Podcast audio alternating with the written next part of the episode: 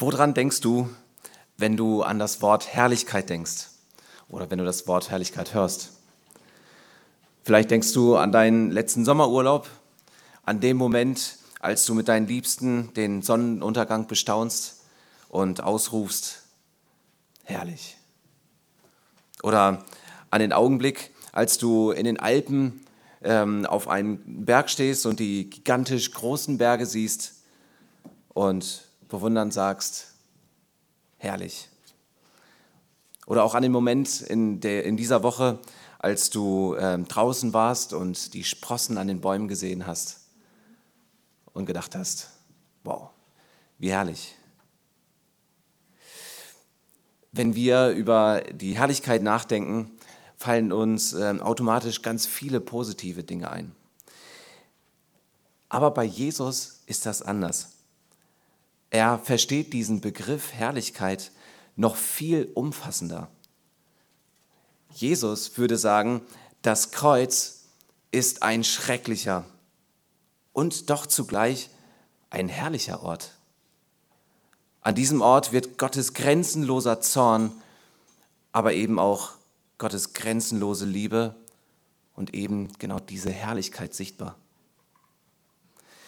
Aber worin besteht diese Herrlichkeit des Kreuzes? Und dieser Frage, die wollen wir heute Morgen in dieser Predigt nachgehen. Ja, Johannes gibt uns detaillierten Einblick in die letzten Stunden vor Jesu Tod. Und er schrieb diese Worte erst 50 Jahre später nieder. 50 Jahre später hat er Johannes 17 und das Evangelium Johannes geschrieben. Und Johannes ähm, sind diese letzten Stunden nach so vielen Jahren noch immer so präsent und so bedeutend, dass er ganze vier Kapitel investiert. Ja, bevor, wir, äh, bevor er sein Evangelium abschließt, schreibt er in Johannes 21, Vers 25, es sind aber noch viele andere Dinge, die Jesus getan hat. Und wenn sie eines nach dem anderen beschrieben würden, so glaube ich, die Welt würde die Bücher gar nicht fassen, die zu schreiben wären. Ja, und wenn Johannes noch so viel mehr schreiben könnte, dann sind diese Worte, die er niedergeschrieben hat, umso bemerkenswerter. Denn er wird sich eben auf das Wesentliche konzentriert haben.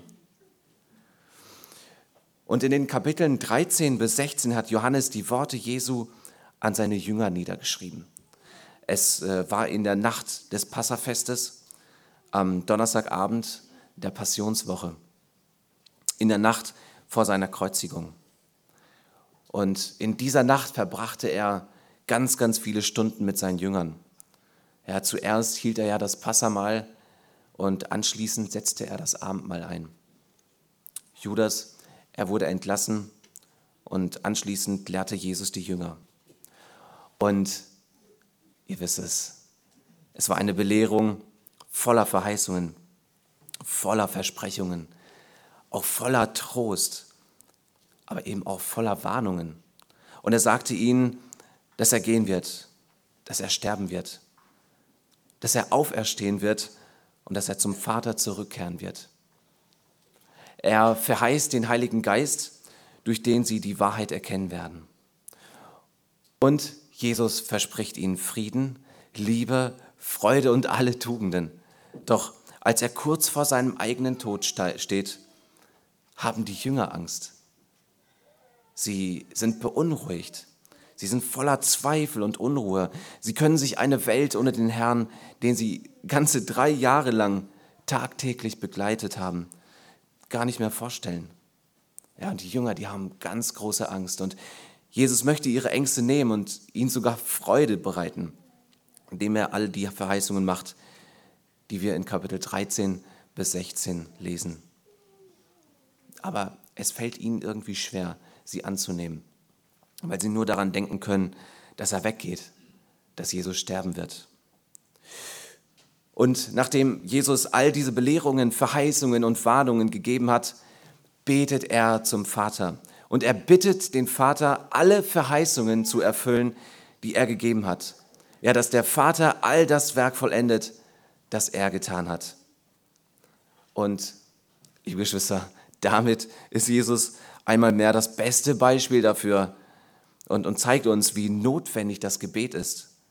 Ja, wenn der Sohn Gottes, der alle Dinge kontrolliert, der alle Macht hat, der Herrscher ist über alle Dinge, der alles weiß, in einer Position ist, in der er von Gott abhängig ist, um alle seine Worte zu erfüllen, wie viel mehr sind wir dann von Gott abhängig? Ich denke, dass wir alles tun können. Wir können ähm, fleißig im Reich Gottes arbeiten. Wir können für unseren Glauben werben. Wir können dienen. Wir können predigen und lehren und beraten und evangelisieren. Aber am Ende wird nichts geschehen, wenn Gott es nicht will. Oh, und so sind wir alle zum Gebet aufgerufen. Wir sollen unseren Dienst im Gebet tun. Ja, der Theologe Calvin sagte mal, die Wahrheit hat keine Kraft, wenn ihr nicht die Wirksamkeit von oben verliehen wird. Jetzt selbst Jesus lebte dies vor. Nicht nur die Wahrheit zu sehen, nicht nur die Wahrheit zu begießen, sondern zu beten, dass Gott das Wachstum schenkt. Deshalb bedeutet Dienst, sich dem Gebet und dem Wort zu widmen. Und wenn Jesus in seiner Vollkommenheit, in seiner absoluten Gerechtigkeit und in seiner Erniedrigung vom Vater abhängig war, so sind wir, die wir schwach und sündig sind, ja noch viel, viel abhängiger von unserem Vater. Jesus, er betet während seiner gesamten, äh, seines gesamten Lebens auf der Erde. Und interessanterweise lesen wir in den Evangelium ähm, sehr oft, dass Jesus betet. Ähm, was die Evangelien uns aber nicht sagen, ist, was er gebetet hat. Ja, vielleicht finden wir ähm, hier und da kurze, kleine Gebete von Jesus, ähm, wie zum Beispiel, ähm, als er sagte, Lazarus, komm heraus. Oder in Gethsemane betet er zum Vater und sagt, wenn es dein Wille ist, so gehe dieser Kelch an mir vorüber. Oder dann eben am Kreuz, als er sagte, in deine Hände lege ich meinen Geist. Aber die niedergeschriebenen Gebete Jesu sind alle sehr, sehr kurz und auch recht selten. Aber hier in Johannes 17 hören wir ausführlich in die Gemeinschaft zwischen dem Sohn und dem Vater hinein. Ja, und in diesem Sinne ist Johannes 17 einmalig und einzigartig in der Heiligen Schrift, denn es ist das Gebet Jesu an seinen Vater. Ja, wir haben vier Evangelien, die uns von den 33 Jahren auf der Erde erzählen, ähm, ja, was er in diesen 33 Jahren getan hat. Wir haben aber eben nur ein, ein einziges Kapitel, das uns erzählt, was er jetzt tut, was er in den letzten 2000 Jahren getan hat und was er tun wird, bis die Erlösung vollendet ist. Und was ist das? Was tut er jetzt? Er tritt für uns ein. Das Gebet, was wir hier in Johannes 17 lesen, ist ein Muster für das, was Jesus jetzt tut. Er legt Fürsprache für uns ein. Ja, wie wir es in Hebräer 9, Vers 24b lesen, Jesus ist in den Himmel selbst, um jetzt für uns vor dem Angesicht Gottes zu erscheinen.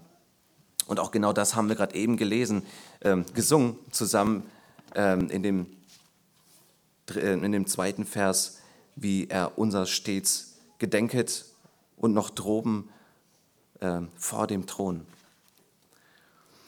Ja, und hier lauschen wir der Gemeinschaft, der ewigen Gemeinschaft zwischen dem Sohn und dem Vater. Und in diesem Kapitel wird sozusagen der Vorhang zur Seite geschoben. Wir werden in das Allerheiligste hereingelassen. Und wir, wir sehen diese ungetrübte Gemeinschaft, ähm, ja, die uns hier gezeigt wird. Und liebe Gemeinde, hier müssen wir uns mit ehrfürchtigem Herzen uns demütigen. Denn es ist eine heilige Gemeinschaft. Es ist ein Gebet, das die Herrlichkeit Jesu widerspiegelt.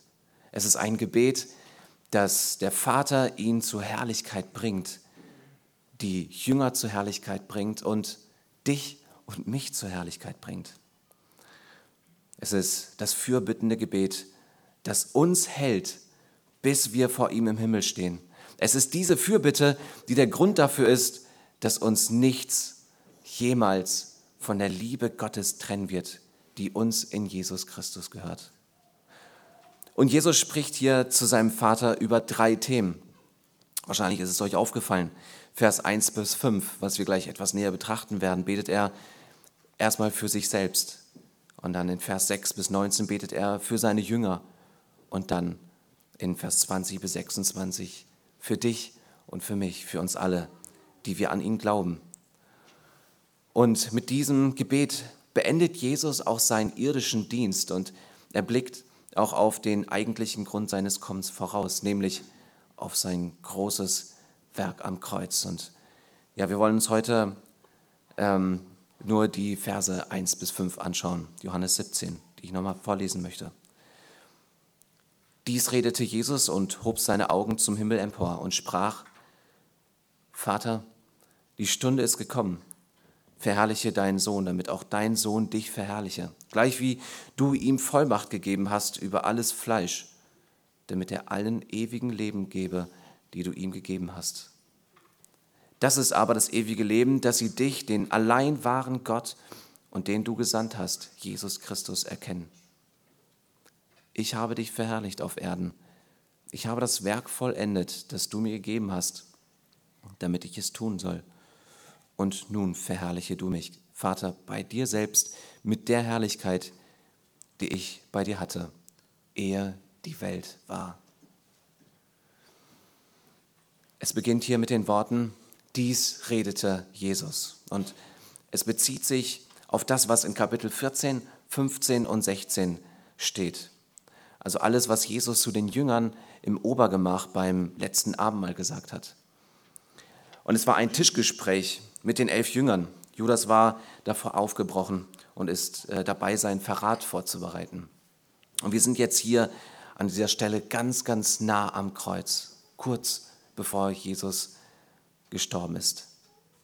Und nach, nachdem Jesus diese intensive Zeit mit seinen Aposteln verbracht und ihnen tiefe und wunderbare Verheißung gegeben hat, schließt er daran dieses Gebet an. Er weiß, dass all das, wovon er gesprochen hat, all die Wahrheiten, die er gegeben hat, all die Verheißungen, die er gegeben hat, nur in der Kraft und im Willen des Vaters in Erfüllung gehen. Und so spricht Jesus zum Vater und bittet den Vater, alles zu erfüllen, was er versprochen hat, wobei er seine Augen zum Himmel emporhebt. Ja, das wie, das war eine übliche Gebetshaltung. Und er bezeichnet Gott als Vater, was auch in Vers 5, Vers 21 und 24 vorkommt. Das ist eine typische, äh, eine übliche Anrede, mit der jedes Kind seinen irdischen Vater bezeichnet. Es ist ein Zeichen der Vertrautheit, der Nähe zwischen dem Sohn und dem Vater. Und es ist die Art und Weise, in der Jesus jedes Mal äh, Gott ansprach, wenn er in den Evangelien zu ihm betet. Außer ein einziges Mal am Kreuz, als er von Gott getrennt war und sagte, mein Gott, mein Gott, warum hast du mich verlassen? Und wir wollen in dieser Predigt folgende Frage nachgehen. Wie zeigt sich eigentlich die Herrlichkeit Christi am Kreuz? Also wie, wie offenbart sich die Herrlichkeit Christi am Kreuz? Und Jesus benennt in seinem Gebet mindestens vier Punkte, also in den ersten fünf Versen mindestens vier Punkte. Und die Herrlichkeit des Kreuzes zeigt sich erstens darin, dass Gottes Plan umgesetzt wird. Also wenn ihr es aufschreiben mögt, ähm, die Herrlichkeit des Kreuzes zeigt sich darin, dass Gottes Plan umgesetzt wird. Das Erste, was er in diesem ersten Teil des Gebetes sagt, ist, ist total entscheidend. Die Stunde ist gekommen. Ist das nicht eine erstaunliche Aussage? Wie oft hören wir Jesus in den Evangelien sagen, meine Stunde ist noch nicht gekommen. Ja, es gab Situationen, bei denen sie ihn in Nazareth töten wollten und ihn zwingen wollten, in Judäa König zu werden. Und jedes Mal hat er gesagt, dass seine Stunde noch nicht gekommen war. Aber jetzt ist die Stunde gekommen. Jetzt ist die Stunde gekommen, die bereits etwa 4000 Jahre zuvor in 1. Mose 3, Vers 15 zum ersten Mal verheißen wurde. Jesus ist sich in diesem Augenblick bewusst, dass dieser Zeitpunkt kurz bevorsteht. Und tatsächlich gibt es für jedes Ereignis in der Geschichte eine göttlich festgelegte Stunde, ein Augenblick, eine Zeit, die vom allmächtigen und ewigen Gott bestimmt wurde und die mit seinem ewigen Plan verbunden ist. Die Geschichte ist seine Geschichte. Gottes Erlösungsgeschichte findet nach seinem Plan statt. Und in diesem Plan ist, der, ist die genaue Zeit und die genaue Stunde, zu der jedes Ereignis stattfinden soll, bereits bestimmt und festgelegt. Ja, dies ist souveräne und vorbestimmte Geschichte. Die Stunde, von der Jesus spricht, sie ist gekommen. Und wir könnten natürlich die Frage stellen, welche Stunde ist es? Wie spät ist es auf Gottes Uhr? Welche Zeit ist es in der Erlösungsgeschichte? Und die Stunde, von der Jesus spricht, das ist der Dreh- und der Angelpunkt aller Zeiten. Das ist der Dreh- und Angelpunkt der Erlösungsgeschichte. Ja, es ist das Kreuz. Und Petrus wird rückblickend sagen am Pfingsttag, dies ist alles nach dem Ratschluss und dem Vorherwissen Gottes geschehen. Ja, das war von Anfang an Gottes Plan. Wenn wir uns beispielsweise Jesaja 53 anschauen, dann wird uns dort alles sehr, sehr detailliert beschrieben. Und das eben hunderte Jahre bevor es dann letztendlich geschah. Und ja, was meint er mit, die Stunde ist gekommen? Er meint das Kreuz und danach die Auferstehung und danach die Himmelfahrt und danach die Krönung. Die Stunde ist gekommen, in der Jesus für uns Sünder stirbt. Die Stunde, in der er mehr leidet als je zuvor. In der er das Opfersystem für immer beendet und auch zugleich das letzte Opfer ist. Es ist die Stunde der Erfüllung ganz, ganz, ganz vieler Prophezeiungen, ja, aller Symbole, aller Schattenbilder. Es ist die Stunde, von der jeder Prophet gesprochen hat. Es ist die Stunde, von der das Heil eines jeden Menschen abhängt, der jemals in den Himmel kommen wird. Es ist die Stunde des Triumphs über die Sünde. Es ist die Stunde des Triumphs über Gerechtigkeit und den Zorn, über den Fürsten dieser Welt. Es ist die Stunde, in der das Alte verworfen und das Neue eingeleitet wird. Und das ist die Stunde, für die er gekommen ist. Und er wusste ganz genau, wann das war. In Kapitel 12, Vers 23 sagt er, die Stunde ist gekommen, dass der Menschensohn verherrlicht werde ja, das war ähm, kurz vor seinem triumphalen Einzug. Und in diesem selben Kapitel, Johannes 12, 27, sagt er, jetzt ist meine Seele erschüttert. Er begann schon hier die Schwere der Sündenlast und der Trennung von Gott zu durchleben. Und er sagte, was soll ich sagen? Vater, hilf mir aus dieser Stunde. Doch darum bin ich in diese Stunde gekommen. Vater, verherrliche deinen Namen. Und da kam eine Stimme vom Himmel, ich habe ihn verherrlicht und ich will ihn wiederum verherrlichen. Und die Stunde ist tatsächlich gekommen. Es ist der Höhepunkt, die Stunde der Herrlichkeit, um den Fluch der Sünde auszulöschen und die Sünder mit Gott zu versöhnen. Und das alles geschah am Kreuz, als der König der Herrlichkeit von einigen römischen Soldaten nach Aufforderung der Juden ans Holz genagelt wurde. Er wurde für sein eigenes, geliebtes, auserwähltes Volk zur Sünde. Und er wurde stellvertretend für dich und für mich zur Sünde, weil er den ganzen Zorn Gottes in vollem Umfang trug.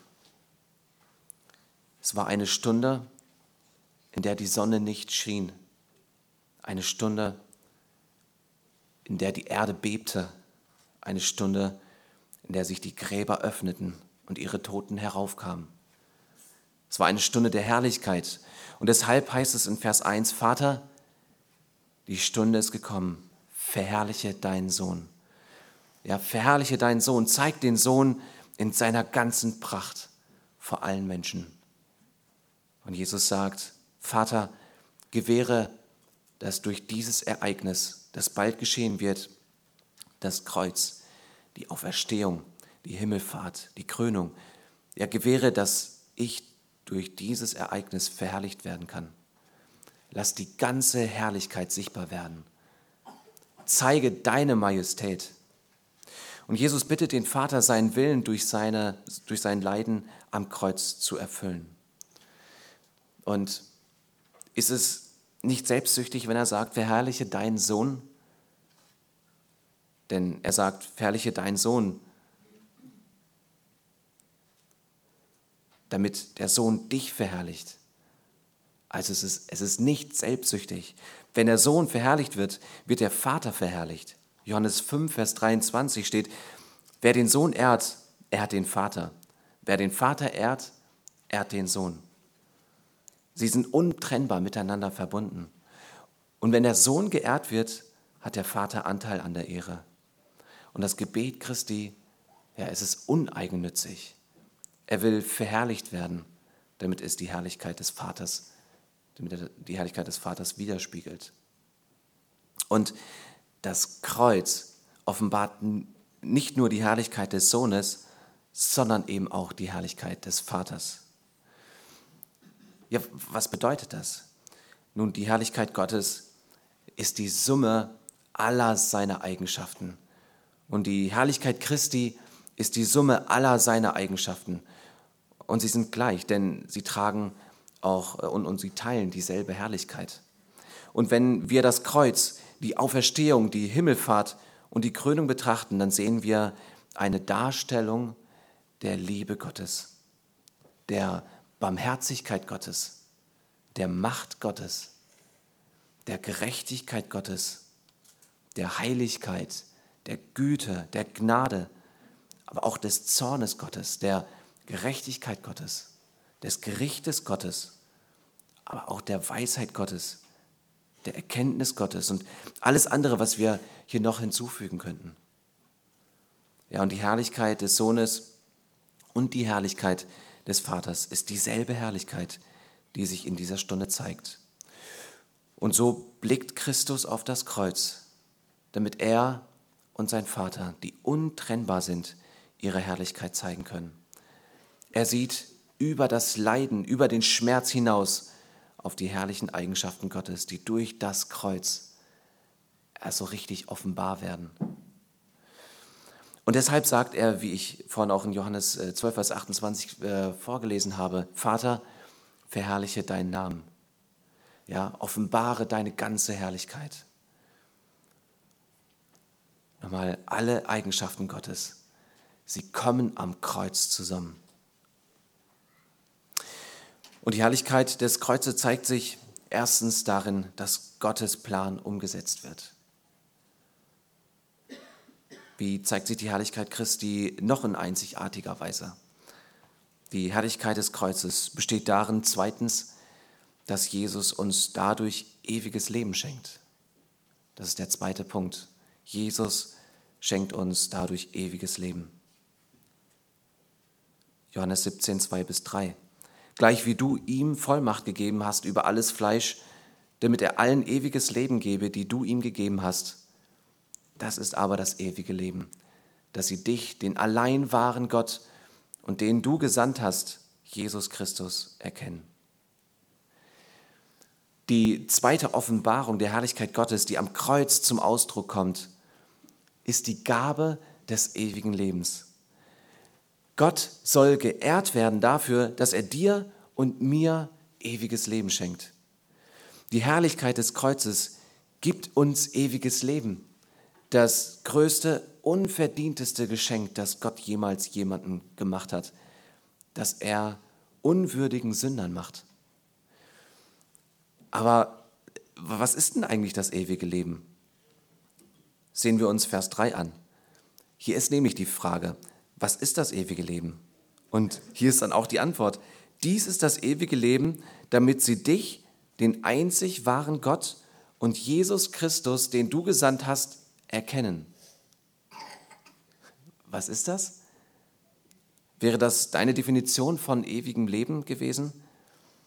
Ja, vielleicht wäre deine Definition und auch meine vom ewigen Leben einfach nur Himmel, Himmel, Himmel und nochmal Himmel.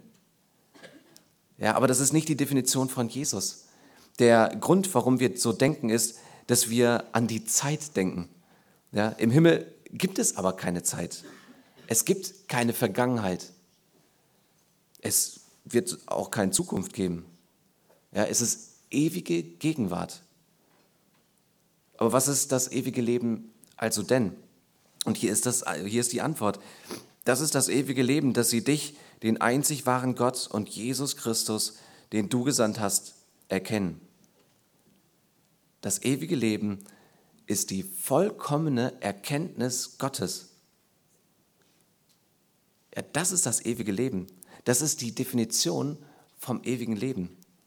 Gott zu kennen, Christus zu kennen, heißt auch Gott zu lieben. Das Wort kennen hat im Neuen Testament in Bezug auf die Erlösung die Bedeutung von, von äh, innerer, inniger Liebe. Kein ewiges Leben zu haben bedeutet, Gott nicht zu kennen, Christus nicht zu kennen, die göttliche Liebe eben nicht zu kennen. Es bedeutet, unwissend zu sein, also abgeschnitten vom Leben Gottes, also blind und tot. Also ewiges Leben zu haben bedeutet, Gott und Christus zu kennen. Und eines Tages Gott und Christus vollkommen zu kennen und sie dann mit ganzem Herzen, mit ganzer Seele und ganzem Verstand und ganzer Kraft zu lieben. Wenn wir also in den Himmel kommen, wird es nur ein einziger Moment sein, in dem wir von einer vollkommenen Erkenntnis und einer vollkommenen Liebe zu Gott und Christus erfüllt sind. Und das ist das ewige Leben. Der Satz, allen, die du mir gegeben hast, kommt in diesem Gebet ganze siebenmal vor. Das ist eine entscheidende Aussage über alle Gläubigen. Alle Gläubigen sind Christus vom Vater gegeben worden. Also was tut der Vater? Der Vater sammelt eine Braut für seinen Sohn.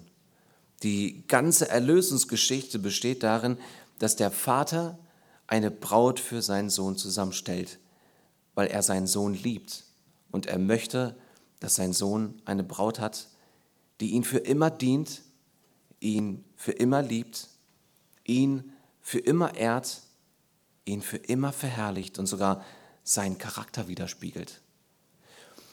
Und wenn du gläubig bist, dann deshalb, weil Gott dich Christus gegeben hat. Und er hat dich gegeben, weil er dich erwählt hat. Und er hat dich vor Grundlegung der Welt erwählt. Das sagt die Bibel. Und er hat deinen Namen aufgeschrieben. Und siebenmal werden die Gläubigen als diejenigen bezeichnet, die der Vater dem Sohn gibt. Ja, es ist völlig falsch zu denken, dass diese Entscheidung allein uns überlassen ist. Bereits in Johannes 6 führte der Herr diese Wahrheit aus. Vers 37, alles, was der Vater mir gegeben, äh, gibt, wird zu mir kommen und wer zu mir kommt, den werde ich nicht hinausstoßen. Und wenn der Vater dem Sohn gibt, der kommt. Und wer dem Sohn gegeben wird, den wird der Sohn aufnehmen. Und er wird diese Person nicht abweisen. Und warum? Johannes 6, 38 und 39. Denn ich bin aus dem Himmel herabgekommen, nicht damit ich meinen Willen tue, sondern den Willen dessen, der mich gesandt hat. Und das ist der Wille des Vaters, der mich gesandt hat, dass ich nichts verliere von allem, was er mir gegeben hat, sondern dass ich es auferwecke am letzten Tag. Der Vater erwählt, der Vater gibt und der Sohn empfängt. Johannes 6, 44. Niemand kann zu mir kommen, es sei denn, dass ihn der Vater zieht der mich gesandt hat. Und ich werde ihn auferwecken am letzten Tag. Ja, wenn du gläubig bist, dann deshalb, weil der Vater dich auserwählt hat, weil der Vater dich gezogen hat. Er hat dich dem Sohn übergeben. Der Sohn nimmt dich auf, der Sohn bewahrt dich und eines Tages wird der Sohn dich auferwecken und kein Gläubiger wird verloren gehen. Ja, die Herrlichkeit Christi zeigt sich erstens darin, dass Gottes Plan umgesetzt wird und zweitens, dass er uns ewiges Leben gibt. Und wir sehen im Text noch eine weitere Herrlichkeit. Ja, die Herrlichkeit des Kreuzes besteht darin, drittens, dass Jesus dadurch vollkommenen Gehorsam bewies. Jesus bewies vollkommenen Gehorsam. Die Heiligkeit Christi zeigte sich ja in seinem vollkommenen Gehorsam. Jesus bewies vollkommenen Gehorsam. In Vers 4 sagt er Jesus, äh, sagt Jesus, ich habe dich auf Erden verherrlicht, weil ich das Werk vollbracht habe, das du mir zu tun gegeben hast. Er sagt, er sei gekommen, um das Werk und den Willen seines Vaters zu tun. Ja, er sagt in Johannes 6, 38, denn ich bin aus dem Himmel herabgekommen, nicht damit ich meinen Willen tue, sondern den Willen dessen, der mich gesandt hat. Und der Höhepunkt von Jesu Gehorsam zeigt sich am Kreuz. Der Gehorsam Jesu verlangt von ihm persönlich den aller, allerhöchsten Preis. Und durch sein Gehorsam verherrlicht er Gott. Und er blickt für einen Moment fast am Kreuz vorbei und sagt, ich habe dich auf der Erde verherrlicht, als ob alles vorbei wäre, als ob er zurückblicken würde.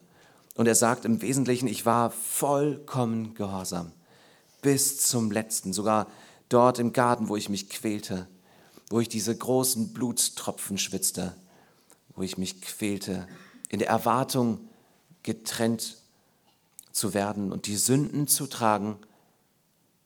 Und doch sagt er, nicht mein Wille geschehe, sondern dein Wille geschehe. Und dieser Gehorsam Jesu war für Gottes Heilsplan notwendig.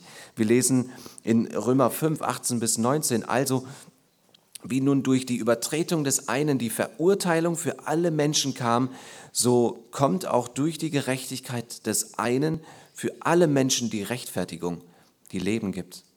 Denn gleich wie durch den Ungehorsam des einen Menschen die vielen zu Sünden, zu Sündern gemacht worden sind, so werden auch durch den Gehorsam des einen die vielen zu Gerechten gemacht.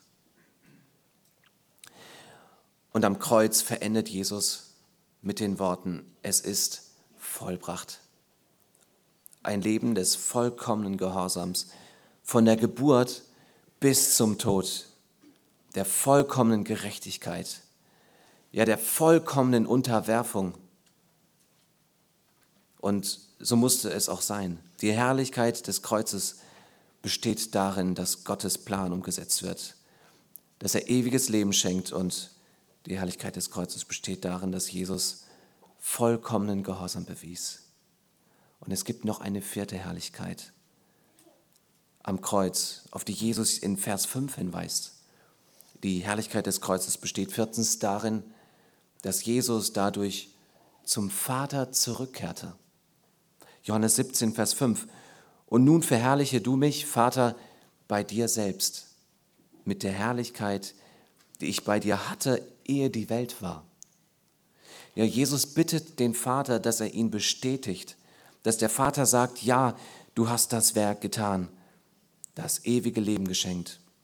Ja, du hast den vollkommenen Gehorsam geleistet. Und jetzt kommst du nach Hause in die Herrlichkeit, die du mir, äh, die du mit mir hattest, bevor alles begann. Das Kreuz ist für ihn der Weg nach Hause. Er sehnte sich danach, nach Hause zum Vater zu kommen. Er sehnte sich danach, die volle, strahlende Herrlichkeit wieder zu erlangen, die er, die er kannte, bevor er sich selbst erniedrigte. Und das ist die Freude über sein, seine Rückkehr. Es ist die Freude über einen erfüllten Auftrag. Es ist die Freude über die wiederhergestellte Gemeinschaft mit dem Vater, über die vollbrachte Erlösung, über die Besiegung des Satans und über die Vernichtung der Sünde, über die Beseitigung des Todes und über die Rückkehr zum Vater.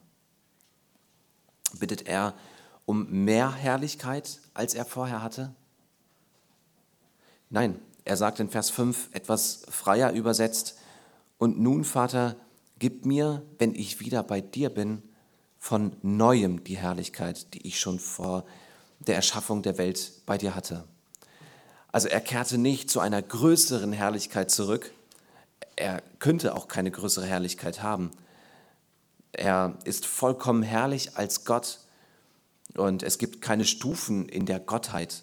Es gibt keine Abstufungen in der Herrlichkeit. Er ist Gott und er wird immer Gott sein. Er bittet um keine weitere Herrlichkeit, als er ewig hatte und ewig haben wird, weil es keine weitere Herrlichkeit eben gibt. Und es ist einfach eine wunderbare Vollendung seines Erlösungswerkes und die Wiederherstellung der Herrlichkeit, die er ganz am Anfang hatte.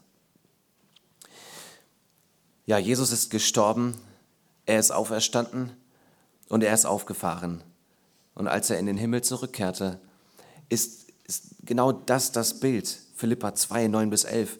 Darum hat ihn Gott auch über alle Maßen erhöht und ihm einen Namen verliehen, der über allen Namen ist, damit in dem Namen Jesu sich alle Knie derer beugen, die im Himmel und auf Erden und unter der Erde sind, und alle Zungen bekennen, dass Jesus Christus der Herr ist, zur Ehre Gottes, des Vaters. Er kam von Gott mit einem Auftrag und er kehrte zu Gott zurück. Für ihn war das Kreuz das Tor zur Herrlichkeit. Herrlichkeit für den Vater, der ihn gesandt hat. Herrlichkeit für die Sünder, die er erlösen wollte. Und Herrlichkeit eben auch für sich selbst. Und wenn wir über Karfreitag nachdenken, denken wir an diese Dinge. Wir denken an die Qualen, an die so dramatisierten Geiselungen, an die so schmerzhaften, schmerzhafte Hinrichtung, an die Verleumdung und den Hass der seines Volkes, also die er von seinem Volk und von den Römern entgegengebracht bekommen hat. Und heute durften wir den Blick auf das Kreuz wegen seiner Herrlichkeit lenken. Denn so hat es der Herr Jesus selber gesehen. Und wir denken an die Worte von Paulus, die er den Galatern zugerufen hat, von mir aber sei es ferne, mich zu rühmen, als nur des Kreuzes unseres Herrn Jesus Christus, durch das mir die Welt gekreuzigt ist und ich der Welt. Ja, wir durften in der Predigt sehen, dass Jesu Verständnis von der Herrlichkeit viel, viel umfassender ist als unser Verständnis von Herrlichkeit. Er sieht das Kreuz aus einer anderen, aus einer völlig selbstlosen Perspektive. Ja, seine Herrlichkeit kommt durch das Leiden und durch das Tragen unserer Schuld, ja sogar durch den Tod zum Vorschein. Und wir haben gesehen, dass es darin zum Vorschein kommt, dass Gottes Plan ganz exakt so, wie er es geplant hat, umgesetzt wird. Dass er uns ewiges Leben schenkt, dass Jesus vollkommen Gehorsam bewies und dass er durch den Tod und der Auferstehung wieder zurück zum Vater ging. Kommt in deinem Leben die Herrlichkeit Gottes zum Vorschein? Liebst du so selbstlos, wie Jesus es tat?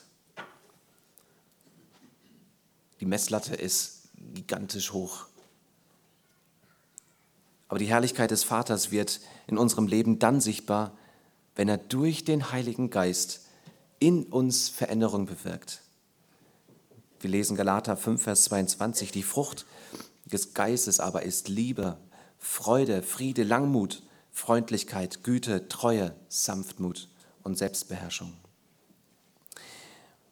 Und die Liebe ist in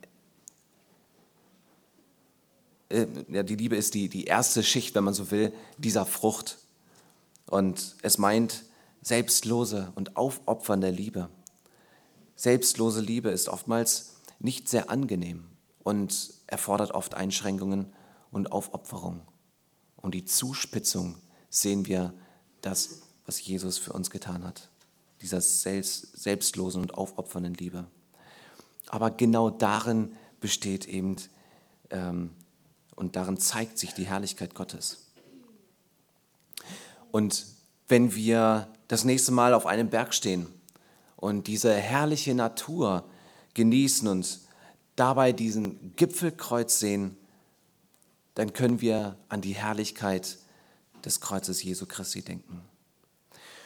Und wir wollen jetzt auch in dem nächsten Lied Gott ehren und ihn für seine Herrlichkeit preisen und allen Menschen zurufen, dass es Erlösung nur durch das Blut Jesu Christi gibt. Ja, wir singen als Antwort auf diese Predigt Nummer 354, O Gott, dir sei Ehre.